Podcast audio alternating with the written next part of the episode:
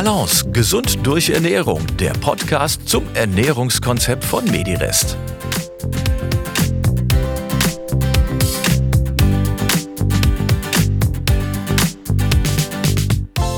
Hallo und herzlich willkommen zur Folge 5. In dieser Folge ist es die letzte Folge, geht es um die Umweltbewertung. Ich möchte mich noch mal kurz vorstellen. Mein Name ist Raul Helmer und bin Ihr Moderator und im Gespräch mit Oliver Amelang.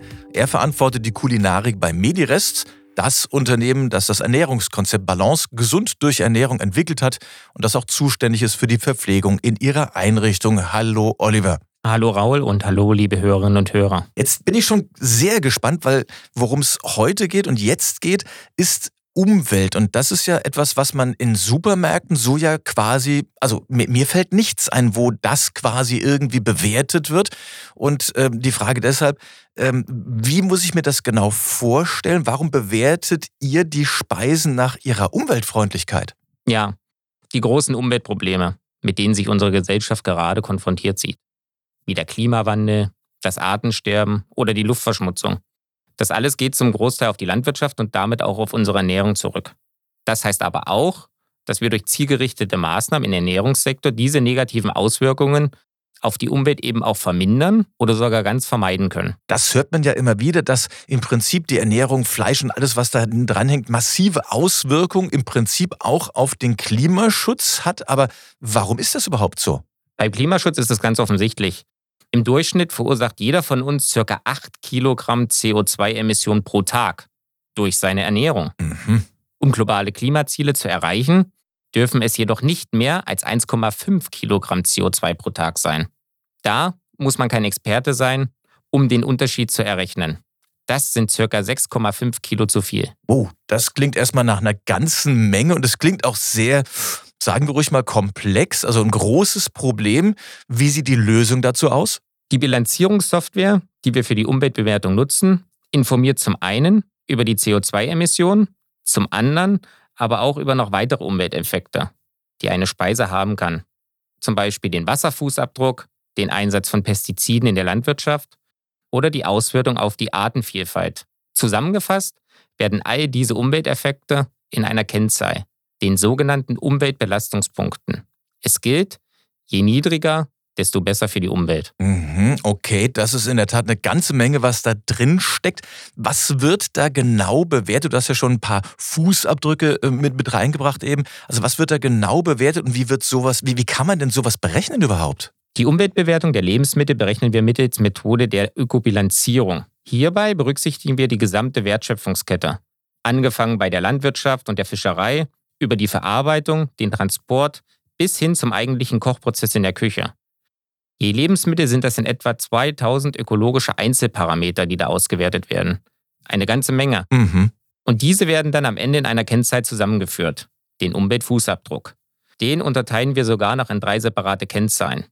Dem Klimafußabdruck, den Wasserfußabdruck und der Flächenfußabdruck. Na, da bin ich ja froh, dass ich das nicht berechnen muss. Das ist ja, ist ja richtig kompliziert. Und wie bewertet man das dann? Die Bewertung und die Darstellung der Ergebnisse erfolgt wiederum ähnlich wie bei der Gesundheitsbewertung, auch mittels der fünfstufigen Ampel A bis E. Als Grundlage für die Vergabe der Ampelbuchstaben im Umweltbereich orientieren wir uns, vereinfacht erklärt, an den sogenannten planetaren Belastungsgrenzen. Diese beziehen uns alle, also die 9 Milliarden Menschen auf der Erde, mit ein und geben Empfehlungen für eine nachhaltigere Ernährung. Okay, das heißt also, ich kann mit meiner Ernährung dann quasi auch ein bisschen mitwirken im Idealfall, ähm, ob es unserer Erde, so wie du es gerade beschreibst, quasi zukünftig dann besser geht oder, wenn ich es nicht machen würde, auch im Zweifelsfall schlechter gehen würde. Also im Idealfall ja besser, oder? Genau. Die bekannteste dieser Belastungsgrenzen ist vermutlich die in Bezug auf den Klimaschutz. Das 1,5 Grad Klimaziel aus dem Pariser Klimaschutzabkommen, dem sich auch Deutschland angeschlossen hat, soll bis Ende des 21. Jahrhunderts der Temperaturanstieg im Mittel nicht stärker als 1,5 Grad sein. Mhm. Das Fatale an der aktuellen Situation ist jedoch, dass wir momentan, sollten entsprechende richtungsweisende Änderungen ausbleiben, in Richtung 3 bis 4 Grad Temperaturerhöhung schreiten. Mit unvorhersehbaren Konsequenzen für Planet und Menschheit.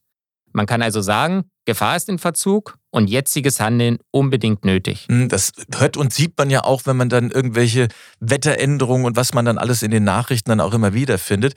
Das heißt, ähm, im Prinzip wäre gut, wenn wir uns alle besser verhalten würden und das ist ja mit dieser Einteilung, wie ihr sie macht, ein bisschen vereinfacht dargestellt, auch für jeden, für uns möglich, oder? Ja, im Rahmen unserer Bilanzierung haben wir eben diese Empfehlungen oder Ziele im Blick und haben sie für uns sozusagen angepasst. A- und B-Bewertungen bekommen Rezepte, wenn die Umwelteffekte der Speisen innerhalb der planetaren Grenzwerte liegen, wobei die Kriterien für ein A doppelt so streng sind wie für ein B. Bei B ist sozusagen alles planetenkonform, beim A-Label superplanetenkonform. Jawohl. Und das geht dann runter bis zum Label E. Da wird es allerdings schon dreifach überschritten. Das heißt, hiervon sollte man wirklich lieber die Finger lassen. Na, das wollen wir natürlich auf keinen Fall. Hast du dafür mal ein Beispiel?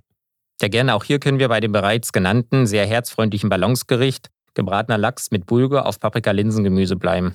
Dies ist in seiner Bewertung klimatechnisch eine gute Wahl. Da liegt der Wert der CO2-Emissionen bei unter 500 Gramm und damit hat das Gericht ein B, sozusagen ein planetenkonform verdient. Mhm, damit haben wir ja sozusagen alles lecker, gesund und planetenkonform. Das ist gut. Ähm, warum macht dieses Ziel der Umweltbewertung quasi neben und zusätzlich zur Gesundheitsbewertung aus deiner Sicht Sinn? Gesundheit und Umwelt sind die beiden Seiten ein und derselben Medaille. Entscheidend ist für uns also, nicht nur auf eine Seite zu gucken, sondern auf beide Seiten. Mhm. Unser Ziel ist es nicht nur unseren Körper maximal zu stärken und eben auch unsere Gesundheit, sondern auch unsere Umwelt. Wir wollen schließlich als gesunder Mensch auch in einer gesunden Umwelt leben. Das stimmt wohl. Und jetzt das Ziel dieser Bilanzierung und dieser Optimierung, wo soll es hinführen? Die Bilanzierung dient der Ermittlung des Status quo. Hier stellen wir also fest, wo unser Speisenangebot Stärken und Schwächen aufweist. So können wir feststellen, welche Rezepte bereits umweltfreundlich sind und welche eben noch nicht so optimal für die Umwelt sind. Und dann kommt der nächste Schritt, die Optimierung.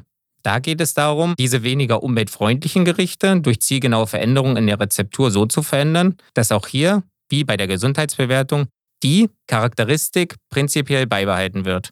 Die ökologische und die gesundheitliche Qualität jedoch, die verbessern wir. Okay, hast du mal ein Beispiel dafür, wie man sich das in der Praxis vorstellen kann? Genau, also wenn wir jetzt bei Beilagen bleiben wollen, würden wir jetzt Reis der einen langen Anfahrtsweg hat, teilweise weit, weit weg herkommt. Von China und sonst wo? Von China und sonst wo. Einfach austauschen mit unserer lokal angebauten Hirse.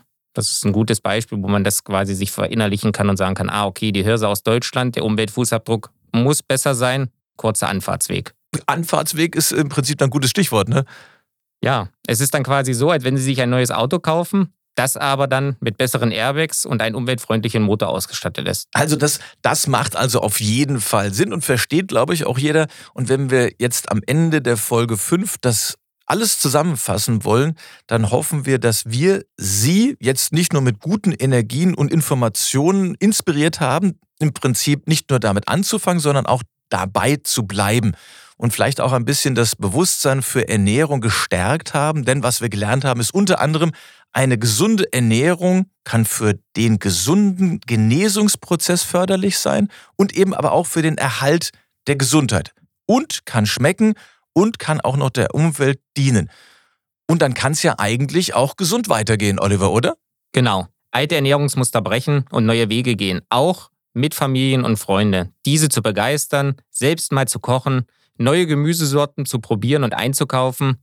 Und am Ende, da dankt es uns auch unsere Umwelt. Dann danke ich dir, Oliver, für all das, was wir in den Folgen gelernt haben, was wir kennenlernen durften und was wir hoffentlich allesamt dann auch in der Zukunft dann beim Kochen, beim Essen mitnehmen. Und dafür wünschen wir Ihnen, liebe Hörerinnen und Hörer, einen gesunden Appetit und hoffen, dass Sie Ihre Balance finden und behalten. Dafür alles Gute.